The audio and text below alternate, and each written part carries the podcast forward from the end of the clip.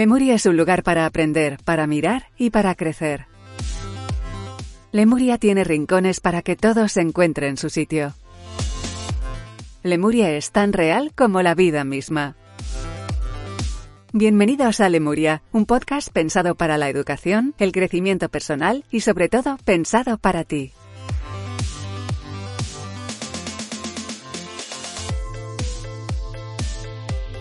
Bienvenidos a Lemuria, soy Rafael González y aquí estamos una semana más después de, eso sí, hay que decirlo, tenemos que confesarlo, habernos tomado una pequeña semana de vacaciones.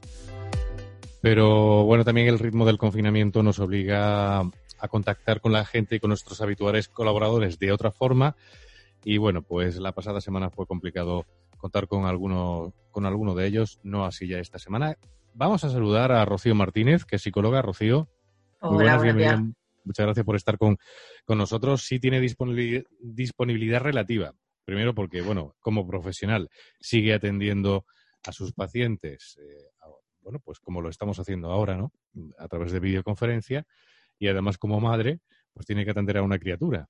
Con lo cual, doble, doble trabajo, ¿no? Las madres, la mayoría de la queja de las madres es que tienen que compatibilizar el trabajo de, de casa cuando tienen que hacerlo con las habituales tareas.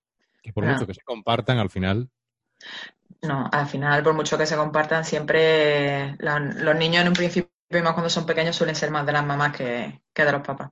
Pero sí que es cierto que yo personalmente tengo mucha suerte y ahora mismo durante el confinamiento estamos conciliando, bastante bien.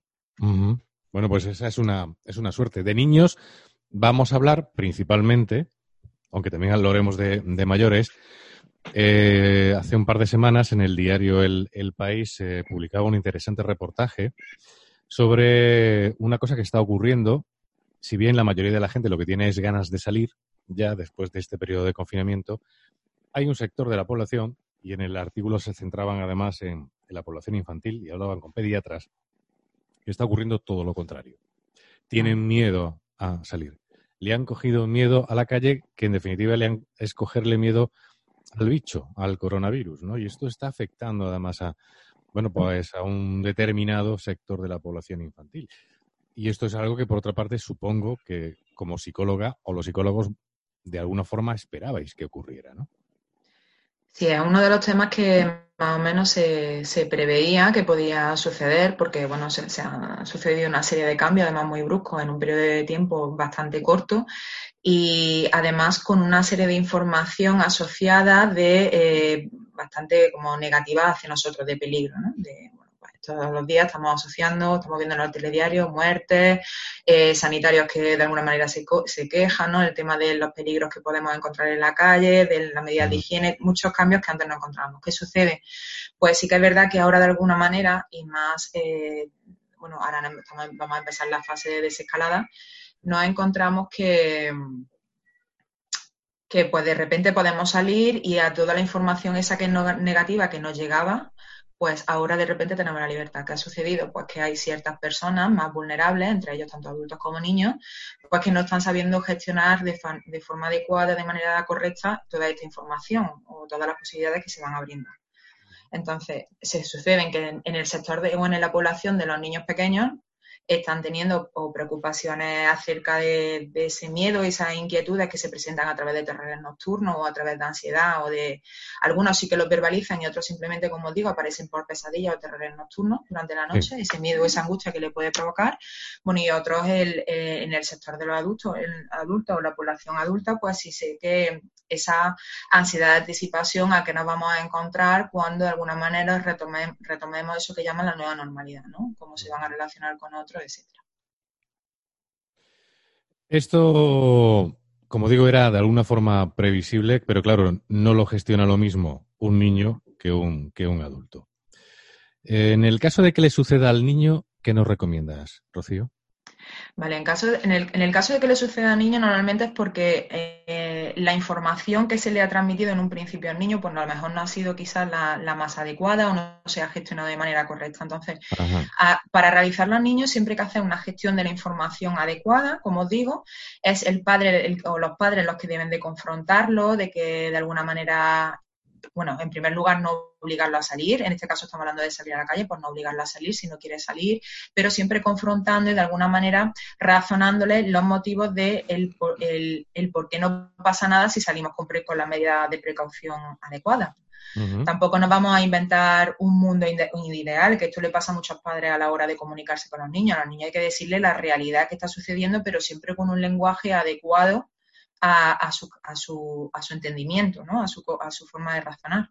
Entonces somos nosotros los que tenemos la obligación de confrontarle e ir comprobando y al mismo tiempo pues sería como una adaptación de lo que nosotros llamamos la desensibilización sistemática de ir poco a poco. Es decir, pues si el niño en principio, por lo que sea, nos encontramos ante la posibilidad que ya tenemos una libertad de salir esta hora, ¿no? Esta, este momento de disfrute con ellos, y el niño se niega porque de alguna manera lo vemos angustiado, uno, no lo obliguemos y dos, vamos a ir haciéndolo las cosas poco a poco. Vamos a ir empezando a eh, baja conmigo a tirar la basura, si quieres. Un día empezamos a tirar la basura y subimos.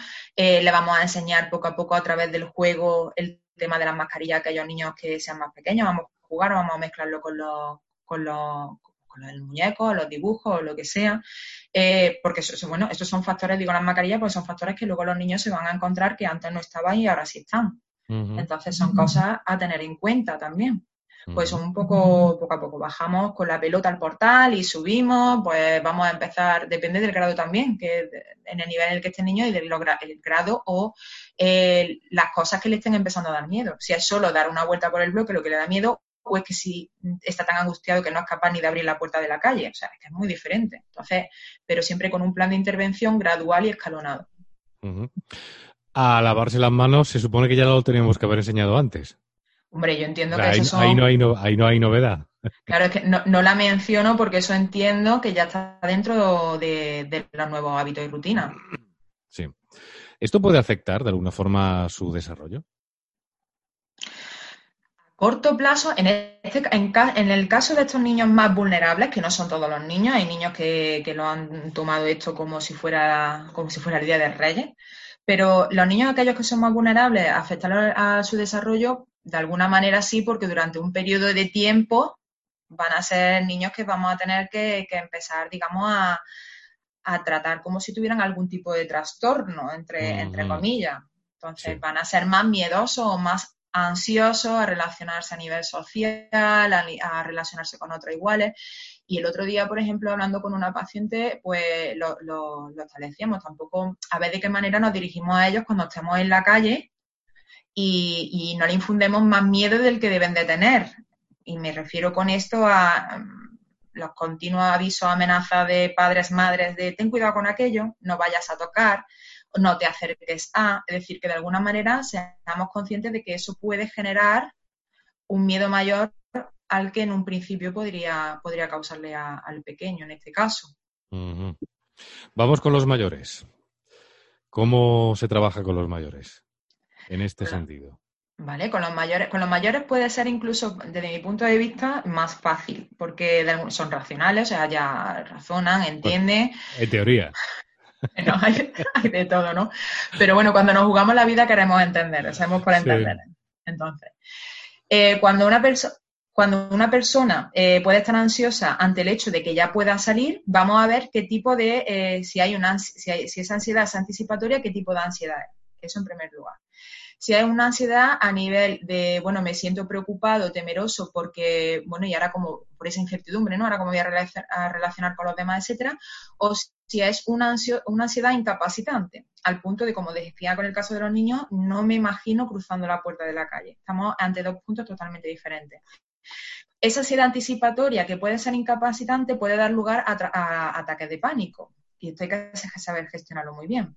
Bueno, para tanto un caso como para otro, el segundo es un poco más, más clínico ya quizá, es muy importante que, ante esos pensamientos irracionales empecemos a confrontarnos, a hacernos preguntas de confrontación, porque estamos hablando de eso, de pensamientos irracionales. Es decir, si yo, eh, un pensamiento irracional puede ser, es que voy a salir y me voy a contagiar porque tocando la barandilla puede tener el coronavirus, ¿no? Se me ocurre ahora mismo. Bueno, confrontación sería pregunta de, bueno, si yo sigo mis medidas de higiene adecuadas, ¿habría algún problema? ¿Seguiría teniendo la misma probabilidad de contagiarme? ¿No? Son preguntas como eh, para quitarle hierro o importancia, entre comillas, a ese aspecto. Eso por un lado, y luego, obviamente, personalmente se trataría como una fobia, porque si estamos hablando de un miedo incapacitante, una ansiedad incapacitante, incluso que te da miedo a salir a la calle, pues ya estaríamos hablando de a lo mejor una agorafobia si, se, si el bueno, la agorafobia se da cuando pasan ya más de seis meses y mínimo todos dos, dos ataques de pánico previos, ¿no? Por ejemplo. Eh, pero se trataría igualmente con una desensibilización sistemática, para empezar a través de imaginación o lo que sea, pero normalmente pues se establecen una serie de objetivos a alcanzar que te dan de menor a mayor nivel de, ansiedad, esos objetivos o esos logros a conseguir, por decirlo de alguna manera, y se va ensayando hasta que finalmente reducimos la ansiedad y recuperamos nuestra vida cotidiana. La vida cotidiana, que en cualquier caso no va a ser la misma vida cotidiana que hemos tenido hasta ahora y además es algo que desconocemos cuánto, cuánto puede durar. Eh, ya esta es una pregunta personal. ¿Tú crees que recuperaremos eh, en algún momento, bueno, pues la vida tal y como la hemos conocido hasta ahora? Cuando yo he mencionado antes la vida cotidiana, eh, me refería a la autonomía. A la. Quizás el término mejor utilizado es la autonomía o la independencia para hacer tu vida sin que te cause ningún tipo de limitación. Y ahora, en cuanto a recuperar la vida cotidiana como tal, yo creo que no, que no va a ser la misma, simplemente porque ya de por sí va, va a haber una suspicacia hacia el otro. De vamos a estar demasiado o a lo mejor, como se suele decir en el lenguaje de la calle, ¿no? Pues muy emparanoiados con lo que podamos tocar, lo que no podamos tocar. Ahora me tengo que lavar o no me tengo que lavar, incluso las rutinas de casa ya han cambiado, yo ya llego, o nosotros, digo yo, pero en general todo el mundo debería llegar, quitarse los zapatos, quitarse la ropa, ducharse, te lavas las manos como siete veces más de las que te lavabas antes, eh, tienes que tener una higiene mucho mayor en cuanto a los alimentos y, productos que comprar en el supermercado, entonces quieras que no, ya hemos instaurado unas pautas en nuestra vida diaria que antes no teníamos. Es mm. decir, hay, hay una obsesión por, por, por, la limpieza mucho mayor que antes. Oye, que, nunca viene de más, siempre y cuando estén bien controladas. Por lo tanto, igual igual no puede ser. Incluso cuando empiecen desde arriba a controlarnos el aforo, como está pasando, ¿no? Que no van a empezar a controlar el aforo en, en, la hostelería. Locales públicos y demás, sí. Pues la forma de relacionar no va a cambiar. Igual que va, está cambiando la forma de trabajar, va a cambiar la forma de relacionarnos. Fíjate que lo que más me preocupa al final es lo del miedo al otro. Pues fíjate que de alguna manera eso ya, ya, ya ha empezado. Yo en el último podcast lo hacía más hacia una población diana concreta que pensaba que iba a ser el tema de los mayores porque se, hablaba con un mayor porcentaje de contagios en esta, en esta población y sin embargo lo que se sucedió fue hacia los sanitarios que son los que, se, los nos curaban, ¿no? De alguna manera pues... Y hemos visto auténticas barbaridades además. Mm.